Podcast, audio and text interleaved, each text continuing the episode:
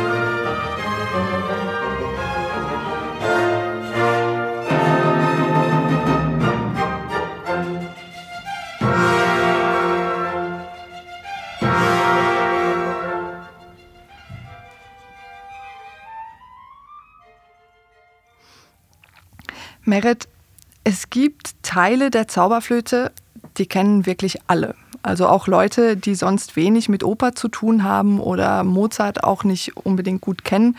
Ich selber kann auch sagen, ich bin in einem wenig klassisch geprägten Haushalt aufgewachsen und kenne trotzdem die Arie der Königin der Nacht auswendig. Was macht denn dieses Werk so beliebt und berühmt? Ja, das ist wirklich eine interessante Frage, vor allem wenn man sich mit dem Stück ein bisschen tiefer beschäftigt. Auf den ersten Blick ist die Oper ja eine Art Märchen mit fantastischen Figuren, einer spannenden Geschichte, Heldinnen und Helden. Und dazu kommt eben, dass die Melodien sehr eingängig sind, so dass eben auch viele Leute mit ihnen vertraut sind, die sonst nicht so in die Oper gehen, so wie du zum Beispiel. Das hat zum einen damit zu tun, dass Mozart und Emanuel Schikaneder die Oper für eine Wiener Vorstadtbühne geschrieben haben, also das Freihaustheater auf der Wieden heißt das. Da erwartete das Publikum in erster Linie eine gute Unterhaltung. Also war das so wie eine Art Popmusik ihrer Zeit? Ja, ich denke, das kann man schon so sagen, ja. Du hast gerade schon gesagt, dass die Story der, dieser Oper unterhaltsam sei. Kannst du sie uns noch mal in Erinnerung rufen? Ja, die Geschichte spielt sich in einer märchenhaften Welt ab, in der es zwei Reiche gibt. Über das eine herrscht die Königin der Nacht und über das andere Sarastro. Pamina, das ist die Tochter der Königin der Nacht, wurde vom vermeintlich bösen Sarastro entführt. Deshalb beauftragt, sie die, äh, beauftragt die Königin den Prinzen Tamino, ihre Tochter zu befreien und zurückzuholen. Sie zeigt ihm ein Bild von Pamina und der Prinz verliebt sich auf den ersten Blick in sie. Deshalb ist er dann fest entschlossen, sie zu finden. Zusammen mit dem Vogelfänger Papageno macht er sich dann auf den Weg in Sarastros Reich. Aber da passiert im zweiten Akt etwas sehr Unerwartetes. Sarastro ist nämlich gar nicht böse, sondern gehört zu einem erhabenen Priesterorden. Und er wollte Pamina auch gar nicht entführen, sondern eigentlich vor der Königin retten. Tatsächlich entpuppt sich die Königin als böse und rachsüchtig, und ihre Mutterliebe ist dann doch nicht so selbstlos, wie am Anfang vermutet. Sie verlangt nämlich von Pamina, Sarastro zu töten, damit sie die Vormachtstellung zurückgewinnt. Also das Gute und das Böse dreht sich im Laufe des Stücks einmal komplett um. Allerdings ist es eben dann doch nicht ganz so schwarz-weiß, denn auch Sarastro und die Priester sind nicht unproblematisch. Es gibt viele Anspielungen auf ihre Frauenfeindlichkeit und ein Sklave von Sarastro, Monostatos, versucht sogar Pamina zu vergewaltigen. Am Ende finden Tamino und Pamina zusammen und auch Papageno findet seine Liebe. Es gibt also ein klassisches Happy End, könnte man sagen, aber der Weg dahin ist viel komplizierter und verworrener, als es der märchenhafte Anfang erwarten lässt. Also die Geschichte ist ja eigentlich ein ganz schön wilder Ritt. Ja. Wissen wir denn, warum da so viele Elemente und Wendungen eingebaut wurden? Wie gesagt, sollte sich das Stück unbedingt gut verkaufen. Ähm, Emanuel Schikaneda war ja nicht nur der Librettist, sondern auch der Theaterdirektor des Freihaustheaters und er war sehr geschäftstüchtig. Deswegen kommt diese Oper auch im Gewand äh, der Volksoper oder der Zauberoper daher. Ähm, das Genre war damals sehr populär und davon findet man auch in dieser Oper viele Elemente. Insbesondere natürlich die Zauberflöte selbst, die Tamino zum Schutz mit auf den Weg bekommt. Also ein Instrument mit magischen Kräften. Und auch die Figur Papageno, der im Original halb Vogel, halb Mensch ist, hat die Herzen der ZuschauerInnen sehr leicht gewonnen. Mit seinem Humor, aber auch mit seiner Nahbarkeit. Er hat eher weltliche Bedürfnisse und strebt weniger nach der Erleuchtung als nach der unmittelbaren Befriedigung. Es war eine typische Volksopernfigur, denn er bot viel Identifikationspotenzial, gerade eben auch für das einfachere Publikum des Vorstadttheaters. Papageno wurde in der Uraufführung übrigens auch von dem Theaterdirektor Schikaneda selber gespielt. Aber gleichzeitig liegt unter dieser märchenhaften und leichtfüßigen Oberfläche sehr viel Komplexität. Zum Beispiel gehört dieser Priesterorden mit seinen Prüfungen, aber auch die ernsthaften Fragen nach Vernunft und Erleuchtung eher zu einem anderen Genre, vielleicht eher zum Mysterienspiel. Es geht in dem Stück auch um Fragen der Aufklärung, Fragen nach einer besseren, vernünftigen Gesellschaft. Die Frage aber, welche Seite denn nun gut ist und welche böse, also eher der erkenntnissuchende Sarastro oder die Königin der Nacht, die eher Sinnlichkeit verkörpert, bleibt ungelöst. Oft werden in dem Stück Gegensätze erst schwarz-weiß aufgestellt, dann aber doch nicht konsequent durchgehalten. So wird zum Beispiel die klassische Trennung zwischen dem hohen Paar, Tamino und Pamina, und dem niedrigen Paar, also Papageno und Papagena, in Frage gestellt, weil eigentlich müsste Pamina ja Tamina heißen. Sie trägt aber das P von Papageno in ihrem Namen. Und das wichtigste Liebesduett in der Oper singt sie auch gar nicht mit Tamino, sondern mit Papageno. Und das Duett möchten wir uns doch jetzt gleich mal anhören. Freund, vergib, wenn ich dich beleidigt bin. Du hast ein gefühlvolles Herz. Ja, ich habe ein gefühlvolles Herz. Aber was nützt mir das alles? Ich möchte mich manchmal umbringen, wenn ich bedenke, dass Papageno noch keine Papagena hat. Armer Mann, du hast doch noch kein Weib. In deinem Alter. Nicht einmal ein Mädchen, viel weniger ein Weib.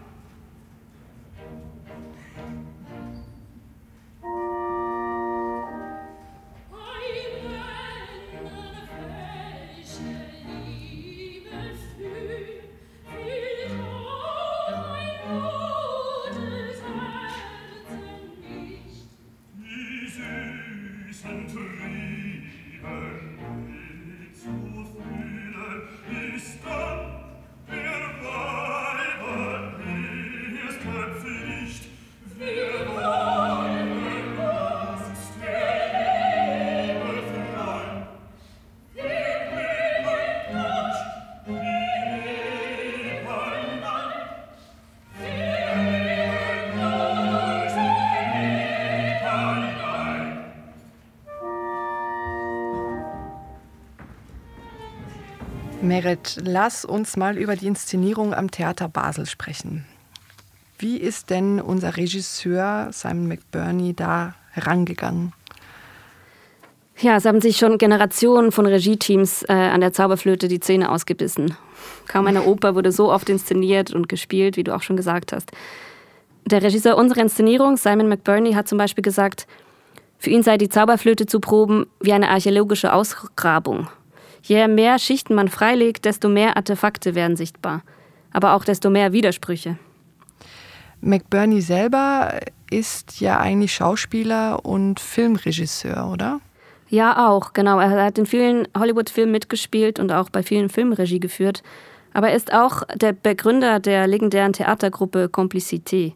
Er kommt ursprünglich aus dem Bereich des Physical Theater, also das ist eine sehr bewegungsbetonte Theaterform. Das merkt man dem Spiel der SängerInnen auch an, wie ich finde.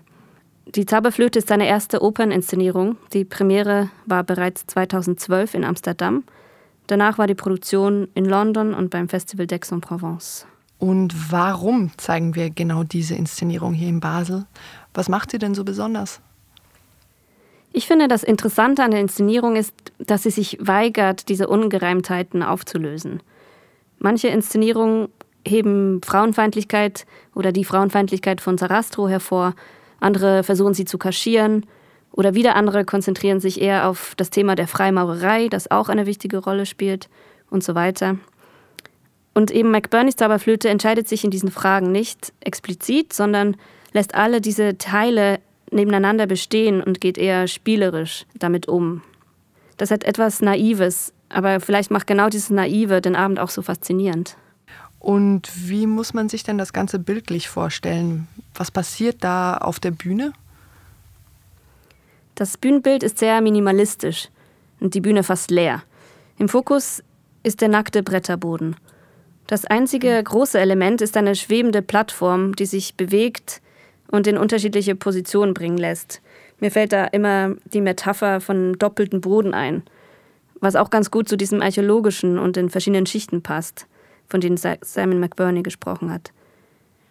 Dazu gibt es auf der Bühne auch einen Foley Artist, das ist ein Geräuschemacher, der sichtbar in einer Soundkabine steht und in den gesprochenen Dialogen die Handlungen untermalt mit live produzierten Soundeffekten, mit Gegenständen und Mikrofon. Auf der anderen Seite der Bühne steht eine Zeichnerin, die mit Kreide Zeichnungen auf eine Tafel malt, die wiederum live in den Bühnenraum projiziert werden, quasi als lebendige Kulissen. Und dann gibt es auch noch eine Art Bewegungschor, eine Gruppe von PerformerInnen, die zum Beispiel einfache Papiervögel aus Notenblättern über die Bühne flattern lassen. Das alles hat etwas sehr Verspieltes, Leichtes. Und all diese Mittel funktionieren eigentlich nach dem gleichen Prinzip. Sie erzeugen Atmosphäre und Theatermagie, gleichzeitig zeigen sie aber auch ganz offen, wie diese Magie hergestellt wird. Der Blick des Publikums wird auf diese Mitte gelenkt und damit auf die Kunst selber, auf ihre Wirkung auf die Menschen. Also wir sehen eigentlich auch live während der Aufführung, wie die Inszenierung entsteht. Ja. Du hast gerade eben von der Theatermagie gesprochen. Ähm, das Magische ist im Titel natürlich schon eingeschrieben. Und wir haben jetzt auch schon über die Zauberoper als Genre gesprochen. Eine vielleicht auch etwas naive Frage, weil wir immerhin hier vom Mozart sprechen. Aber ich stelle sie jetzt trotzdem. Findet sich die Magie denn auch in der Musik wieder? Ja, ich denke schon. Ich meine, nicht umsonst, eben wie du sagst, ist der Titel der Oper die Zauberflöte ein Instrument, ähm, eine verzauberte Flöte oder eine Flöte vielleicht vielmehr, die verzaubern kann. Ähm, und es kommt ja zudem auch ein Glockenspiel vor mit magischen Kräften. Das bekommt Papageno als Geheimwaffe mit auf den Weg. Und das hören wir uns auch gleich kurz an.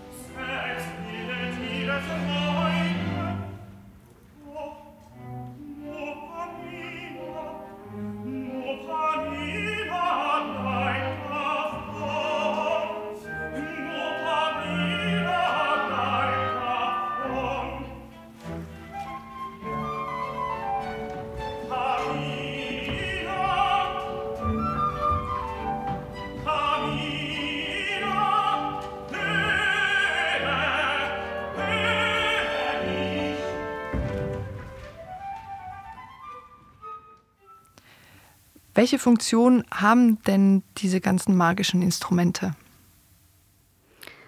Die Instrumente, also die Zauberflöte, aber auch das Glockenspiel, was Papageno bekommt, die, haben, ähm, die können zum Beispiel Tiere anlocken, Feinde vertreiben, vor Wasser und vor Feuer schützen und so weiter. Ohne sie würden es die Heldinnen ziemlich sicher nicht bis zum Ende schaffen. Und ich denke, für Simon McBurney ist das, ist das das magischste Element des Stücks. Also man könnte auch sagen, vielleicht das zentrale Element wenn es denn doch eines geben soll. Ähm, also die Musik selber.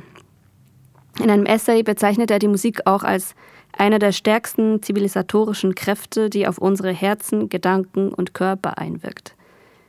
Für McBurney kann Musik Menschen und auch ganze Gesellschaften verändern. Schließlich, so könnte man es auch sehen, ist das Zuhören ja eine der Grundkompetenzen für ein friedliches menschliches Zusammenleben. Das ist ein sehr schöner Schlusssatz für unsere Einführung. Vielen Dank, Merit. Danke dir. Die Zauberflöte können Sie in der Spielzeit 21-22 ab dem 22. August auf der großen Bühne sehen. Das Stück dauert drei Stunden und es gibt eine Pause.